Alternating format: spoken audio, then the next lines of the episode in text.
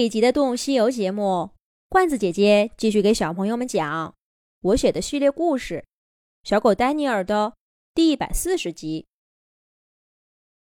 一转眼，小狗丹尼尔已经离开威廉一家快三天了。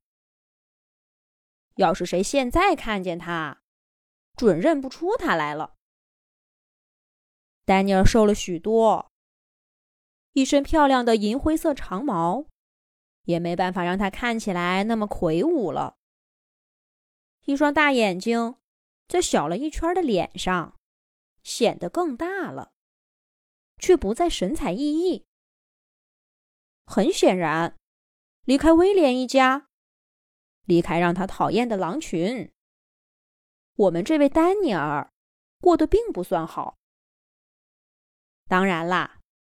这主要是饿的。其实一开始呢，丹尼尔的运气并不算很坏。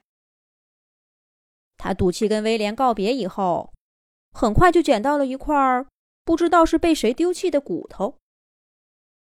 那骨头上虽说没有多少肉，可至少能让丹尼尔咕咕叫的肚子暂时安静一下。丹尼尔怎么都没想到。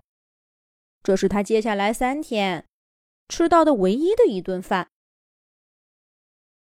在冰天雪地的世界里，想找点吃的，果然就像威廉说的一样，并不是件容易事儿。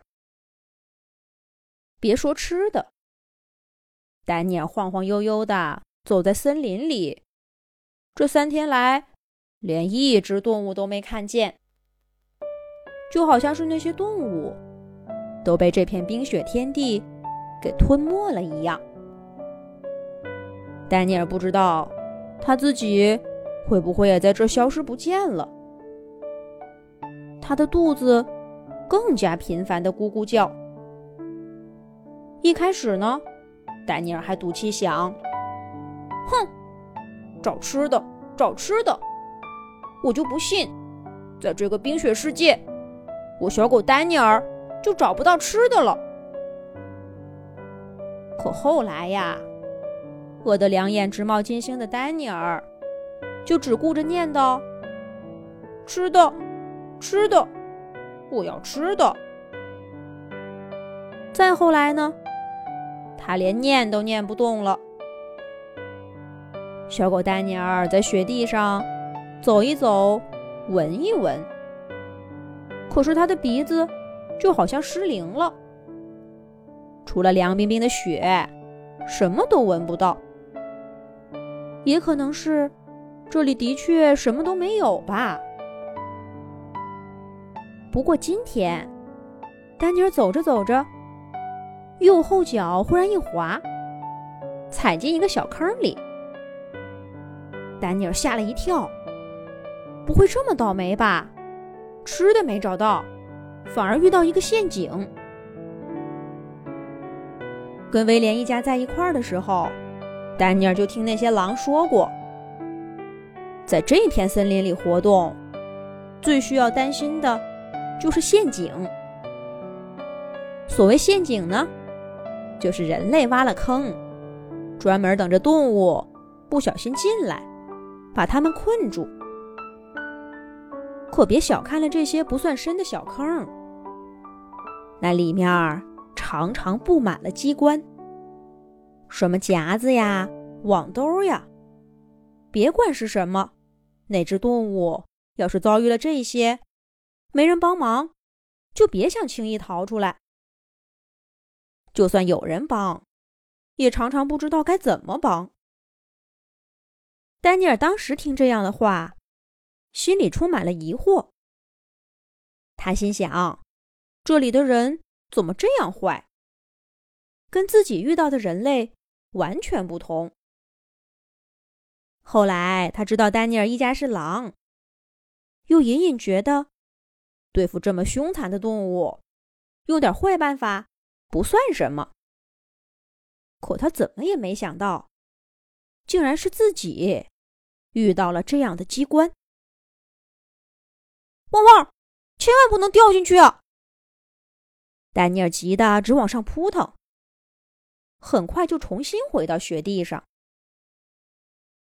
看来这陷阱也没什么嘛，很容易就逃出来了呀。咦，不对，怎么闻到一股香味儿？不是肉，是……丹尼尔眼珠一转，想到刚才踩进那个小坑的时候，脚底下滑溜溜的，就像呀踩到许多小小的鹅卵石。对了，是坚果。坚果的味道就是这样的，酸酸的口水涌到丹尼尔嘴巴里。丹尼尔舔了舔嘴唇，回身用他的爪爪扒拉着那个被他踩过的小坑。会不会是陷阱里故意留的食物做诱饵呢？丹尼尔不是没想这些，可他实在是太饿了。对食物的渴望，让我们的小狗忘记了危险，一爪一爪的挖下去。哗啦啦！很快，一大堆蒙着雪的橡果和松子就出现在丹尼尔的面前。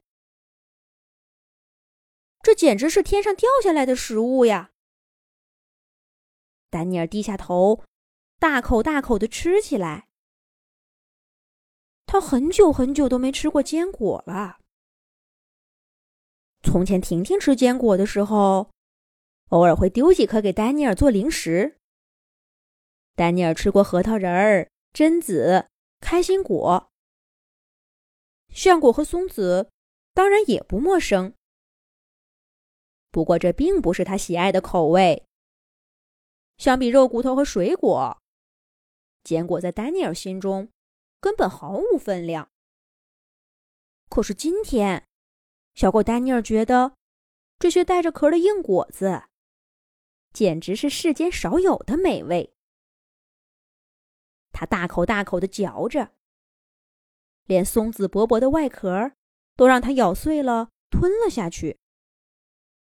被橡果的硬壳硌疼了牙齿，也毫不在乎，只是偶尔才甩甩脖子。把嘴里那些妨碍他继续吃东西的碎渣给甩出去，然后就继续埋头在坚果的海洋里。小狗丹尼尔真是交到好运气了。这个坚果坑也不知道是谁留在这儿的，简直深不见底。丹尼尔埋头吃了半天，脚丫都没踩到底儿。得记住这个地方，明天还来吃。丹尼尔心里想着，仔细观察了一下方位，然后就拍着肚皮，心满意足的走了。可他刚绕到一棵松树后面，就听见背后传来一个撕心裂肺的声音：“是谁偷了我的吃的？”这是谁在喊呢？下一集讲。